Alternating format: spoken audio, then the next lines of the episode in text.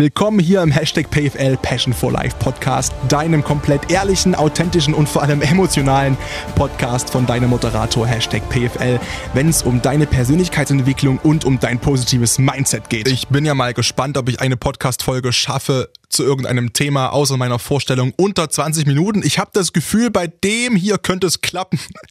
Du wirst ja unten gerade an der Zahl sehen, ob es geklappt hat oder nicht. Heute soll es nämlich um das Thema Authentizität gehen. Da ist ein sehr schwieriges Thema, sehr schwierig in Worte zu fassen, weil das irgendwie auch für jeden was anderes ist. Wir wollen erstmal gucken, okay, was ist das überhaupt? Authentizität, was ist es also für mich, für den Hashtag PFL? Was bedeutet für mich authentisch sein, weil wie gesagt, jeder hat da irgendwie seine eigene Erklärung für. Das nächste ist, äh, warum ist das eigentlich so schwer? Das heißt, warum gibt es diesen Podcast überhaupt? Warum fühle ich mich genötigt, darüber zu sprechen? Das muss ja irgendeinen Grund haben. Und das dritte ist dann Authentizität lernen. Also im Prinzip genau der gleiche Aufbau wie sonst immer auch. Das heißt erst, was ist das Problem überhaupt? Woran erkenne ich das Problem? Und das dritte ist, wie löse ich das?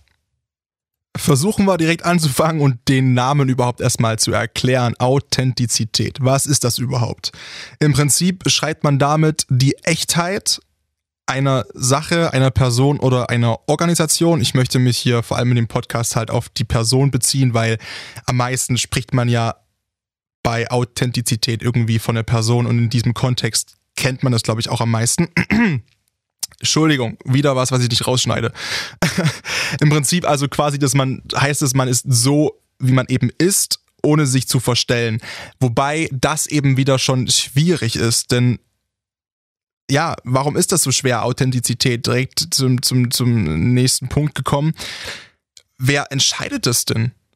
Wer entscheidet denn, dass etwas genauso ist, wie es ist? Im Prinzip, wenn ich jemandem sage, du bist authentisch, er kann sein, dass er sich komplett verstellt und dass es nichts mit ihm wirklich zu tun hat, aber ich unterstelle ihm diese Authentizität einfach aus dem Grund, dass er genauso ist und sich so verhält, wie ich es erwarte.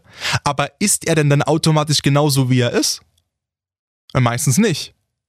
Das heißt, für jeden ist auch Authentizität irgendwas anderes. Und der, der größte Punkt, warum das so schwer ist heutzutage, den habe ich an die Nummer eins gestellt und ich glaube, ich will darüber noch mal eine eigene Folge machen über dieses ganze Thema. Und das ist ähm, Social Media.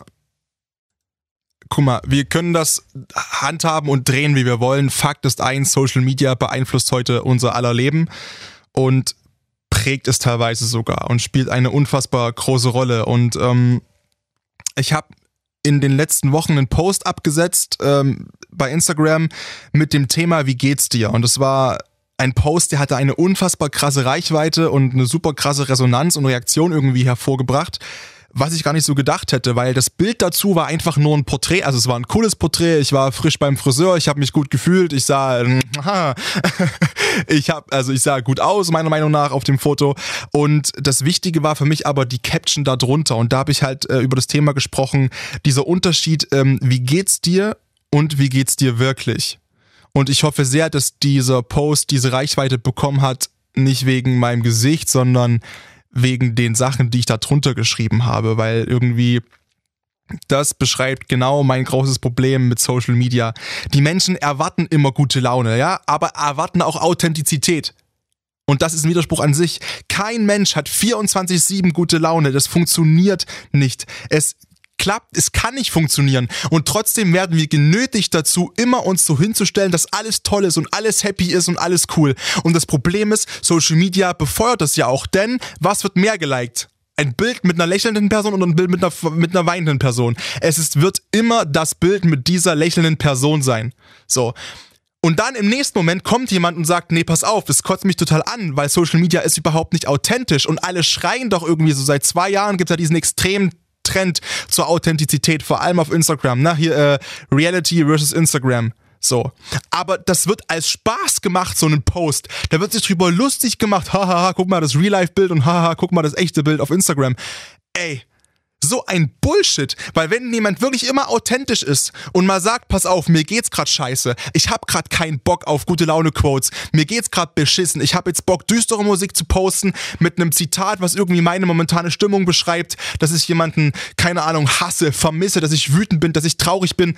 Ja, what the fuck? Dann wird er dafür abgestraft. Wird er dafür abgestraft mit Missachtung oder oh, bekommt weniger Reichweite oder, oder es interessiert keinen oder im schlimmsten Fall wird darüber gelästert hinter seinem Rücken, weil ein Mensch mal authentisch ist, obwohl er genau das ist, obwohl das genau das ist, was eigentlich die ganzen Menschen hier immer beschreien wollen. Du auch, ich auch. Ich nehme da keinen raus.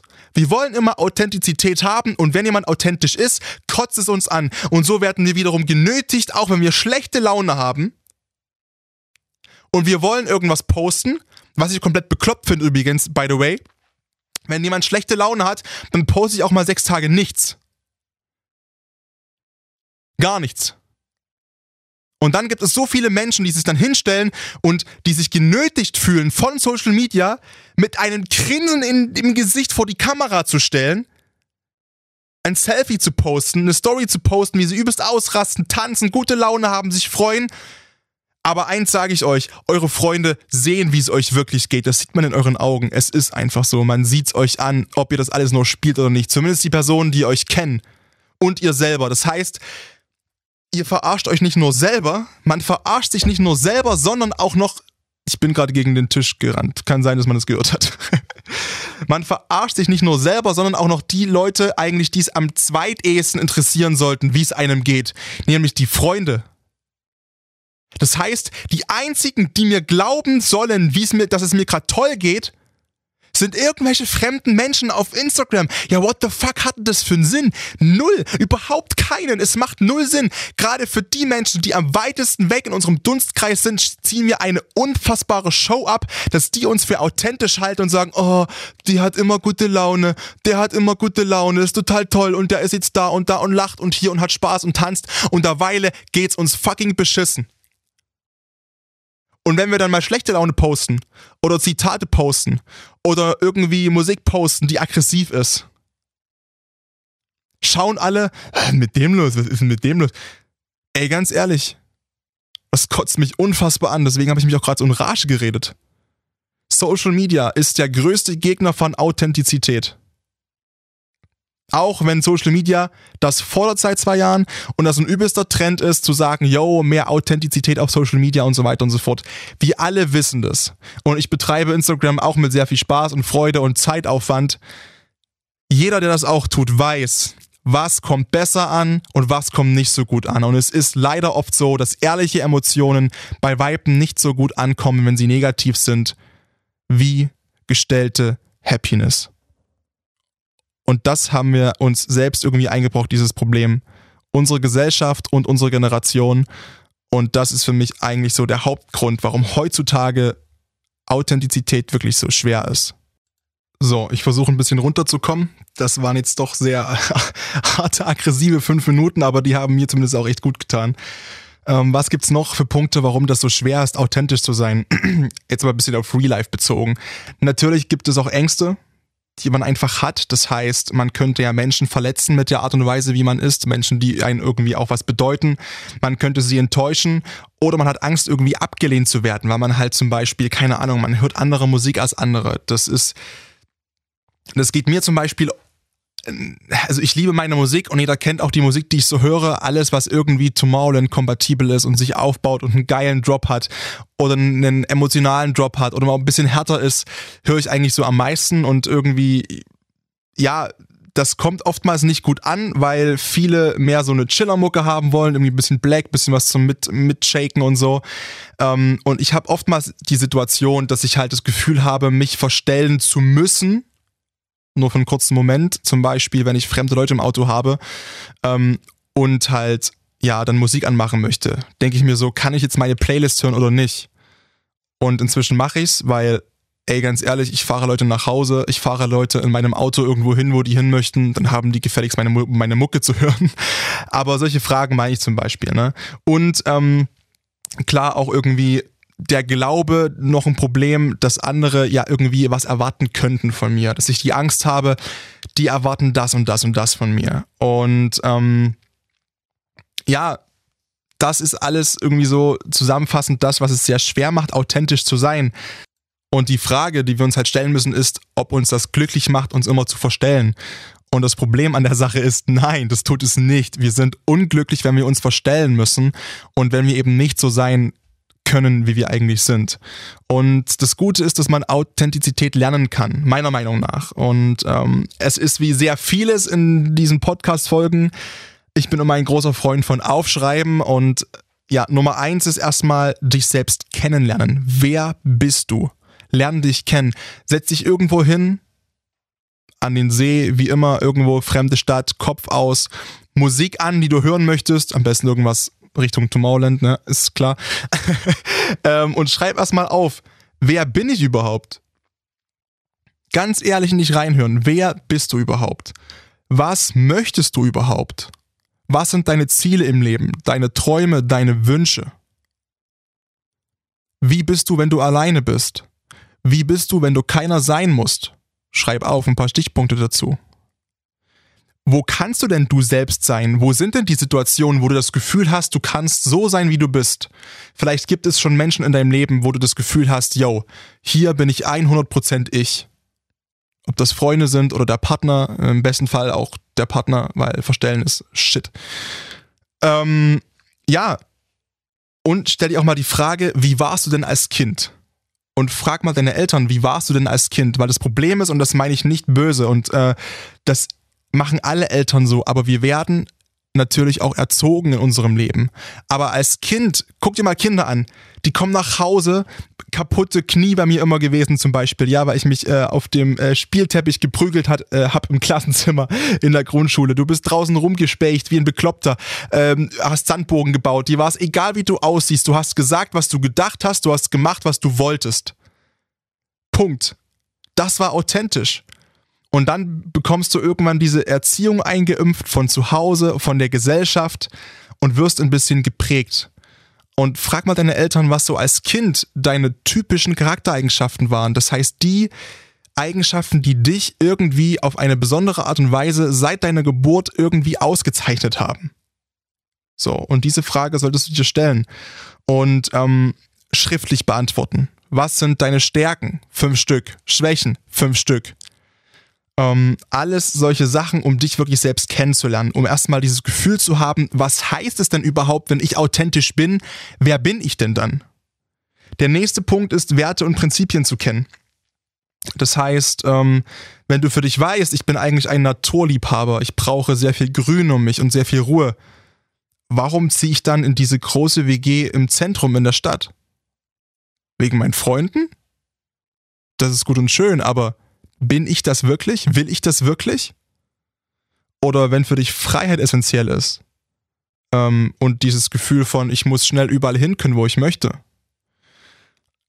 muss man sich dann eine Immobilie kaufen? Oder sollte man mieten?